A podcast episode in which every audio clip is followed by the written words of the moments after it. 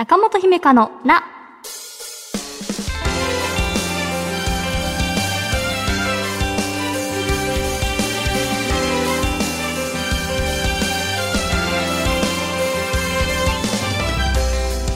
心理カウンセラーの中本姫香です。とある会への反響が複数届いたので紹介します。大阪府ラジオネーム雑草の美穂大度さんです。中本さんおはようございます。第50回のカズさんの愚痴に対してでもさーと言ってしまうことすごく共感しました。私の場合は結論を求めてしまうことに原因があるのかなと思いました。愚痴になんて結論なんかなくて心のつぶやきだと思ってうなずくことが大事なのかなと思った時中本さんが言った「そうなんだ」という相づちがすごくしっくりきましたとした共感から気づきを得られるこの番組の良さを感じた瞬間でした。これからもよろしくお願いします、えーもう一つ、えーラジオネームプチプチ谷織さんです。第50回の放送では「そうなんだ」という肯定でも否定でもない中間の相づちを提案されていましたが必ずしもイエスかノー0か100じゃなくてもいいという考え方は自分ではなかなかたどり着けないものでもありました。私だけでなくきっといろんな人のベストになるんじゃないでしょうかという反響がねあったということで嬉しいありがとうございます番組をね聞いてくださっている皆さんも一緒になって心理の知識とか悩みの共感とかそういったものを得られる時間が提供できているならばとても光栄です。うんうん。なんかね、こう皆さんのお便りを読んでいると一人の悩みは決して一人だけのものではないんだなというかあの他者の葛藤から自分の学びや発展につながるっていうことも大いにあるんだろうなっていうふうに思いました。うん。ラジオでね、電話で話すって勇気がいることかもしれませんが、それでも皆さんと一緒に共有してもいいよっていう方は、ぜひちょっぴり長電話でお話を聞かせていただけると嬉しいです。えー、中本姫香のな、最後までお付き合いください。私への質問も大募集中です。中本姫香のな、姫香セレクション。私が見た映画や読んだ本、漫画などから生き方や考え方、カウンセリングのヒントになるかもと思った作品を紹介するコーナーです。今回のテーマはこちら。自律神経を整える塗り絵。塗り絵っていう 本、映画、漫画とも違うのをまた持ってきたので、ぜひ今回ご紹介させてください。えーっと、えー筆者は、えー順天堂大学医学部教授の小林博之先生。えーそして絵は、えー藤田由紀さん。えーアスコムから2015年10月24日に発売されています。自律神経を整える。どうですか？現代人には結構惹かれるワードではないでしょうか聞いたことはあるけど、まあなんとなく知ってるけど、あんまり意識してないっていう方もいらっしゃるでしょうかね。うん。そのような方もね、大丈夫です。この本の最初の数ページでは、自律神経の働きについての解説や、どうして自律神経を整える必要があるのかっていうのがきちんと解説されています。小林先生は自律神経研究の第一人者と紹介されているので、詳細はね、ぜひ作品で学んでいただきたいのですが、ごくごく簡単に、まあ、ここではね、かいつまんで説明すると、自律神経とは、交感神経と副交感神経の2つをまとめて指します。その2つがバランスを保つことが、心身の健康のためには非常に重要なんですね。えーそのバランスを整えることを、えー自律神経を整えるっていうふうに表現されています。ではね、そのバランスを整えると具体的にどのような作用が心身に見られるのかっていうことで、まあ、小林先生はね、本の中で6つ挙げていらっしゃるんですが、そのうちの1つがストレス緩和になります。ズバリ。これが私が心理カウンセラーとして今回この本を紹介したい理由です。えーストレス緩和に関して小林先生は次のように解説されています。イライラするのは交感神経が過剰な状態である証。副交感神経も元気になれば心身がリラックスモードになりストレスが軽くなります。ということだそうで。塗り絵っていうと子供の頃にやった以来かなっていう皆さん。実はね、大人にこそ嬉しい作用があるんですね。うん。他にもね、まあ、塗るのに効果的なシチュエーションや効果を高める塗り方など科学的な解説がね、ずらずらっとこう作品の中ではされているんですが、ここからはね、実際に私が実践してみて感じたこと、ここでは共有したいと思います。本では1日15分っていうのを推奨されていたので、その通りのあの時間設定にして今日のラジオ収録まで10日間ぐらいやってみました。はい。それで思ったことはですね、まず、楽しい。楽しい。今ちょっとブースの外から笑顔が聞こえましたが、そう、楽しいんですよ。そうそう。どんな楽しさかっていうと、あの、ルールがないから、何色で花を塗っても、誰にも咎められないんですよね。自由さっていうのがね、すごくある。まあ、塗り絵ってそういうもんですけど。普段の自分っていう人間を、まあ、塗り絵で説明するなら、まあ私ですよ。例えば、その、ひまわりを塗ってくださいっていう風に言われたら、まあ花は黄色、まあ種は茶色、茎や葉は緑かなっていう、まあある、ね、こう、3色の色鉛筆で無難に仕上げるタイプの人間です、私は。花の濃淡とかね、こう、勝手にテントウムシ描いちゃおうとか、こう空の色をちょっと塗ってみようみたいな余計なことはあんまりしないタイプですかね。うん。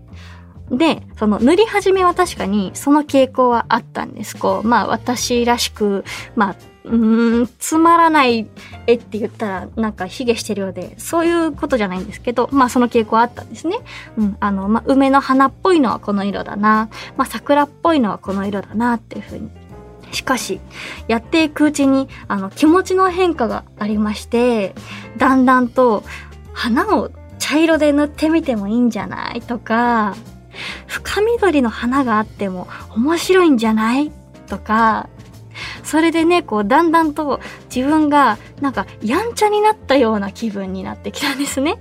この塗り絵の中でなら、ルールだって破っちゃうんだから、じゃないですけど、もう、この塗り絵の中だったら、こう、自然の摂理にだって反してやるぜ、私は、みたいな、そういう気分になって。私のタイプ的にそんな気持ちになる瞬間ってまあないんですよ。うんうん。なんか、あえてはみ出してやろうっていう発想が自分の中から出てくることってまあないんですね。うん。それがね、なんかちょっと、あの、悪になった気分というか、そんなね、自分の一面を発見してびっくりっていうことがありました。はい。あの、色鉛筆で今回私は塗ったんですが、一番使った色は赤紫でしたね。赤紫ってパッと今出ますかね？皆さんイメージ。でもね、結構万能な色でね、綺麗だし、お花だけでなくてね、なんか、まあ、の、和柄の、に設定されていることが多いこの本なんですけれど、まあ、それとの調和も良かったのかもしれません。うん。あとこうね、出来上がった作品が、その、素人でも、まあ、素人、塗り絵の素人でも、綺麗だなーって癒されるようなデザインになってるんですね。うん。絵によりますが、まあ、1日から2日、まあ、つまり15分から30分で1枚完成するような感じなので、その度に達成感も味わえて、ああ、なんか、1枚塗れたぜ、みたいな。うんうん。なんかその自分でね、色をつけた絵っていうと、なんだか愛着が湧くもので、1日目は番組で喋るために塗ろうって思って塗っていましたが、だんだんね、今日も塗り絵の時間だっていう風に日々の楽しみに変わっていった感覚がありました。うん。あとはね、日によって15分は長いなって感じる日と短いあっという間だったっていう感じる日があったので、この感覚は瞑想に似ているような気がしましたね。で、ちょうどこの塗り絵に取り組んでる期間に友人とカフェで喋った日があったんですね。それで、まあ、今こんなことやってるんだよって完成した作品の写メを見せたら、いいねって言ってくれたんですよ。うん。その子はま普段から、ま、色彩とか、まあ、デザインで表現する子なので、その子のね、最近の作品の話になったり、まあ、創作活動の話が聞けたりして、まあ、それも楽しい時間だったんですけど、創作活動っていうと、私とは全然違う世界だなって気持ちで話を聞くことがこれまでは多かったんですが、なんか今までよりさらにね、自分が実際にこう体験したことで塗り絵をですけど、あの創作の奥深さっていうのを自分の経験をもとに想像して話が聞けたような気がしました。これをね、一冊塗り終わるぐらい続けると、まあこんな効果があるよとか、もっとこう医学的、科学的な効果が、あの、実際に実験されて実証されていて、それも本で紹介されているので、よかったら、あの、自律神経整えたいぜって思っている、あの、現代人の皆さん、ぜひぜひ、あの、本屋さんで私はゲットしましたので、手に入れてやってみてください。以上、姫かセレクションでした。この番組では、あなたからのお悩みを一緒に共有していきます。ぜひお便りお待ちしています。中本姫香の中本姫香のな第56回いかがでしたか？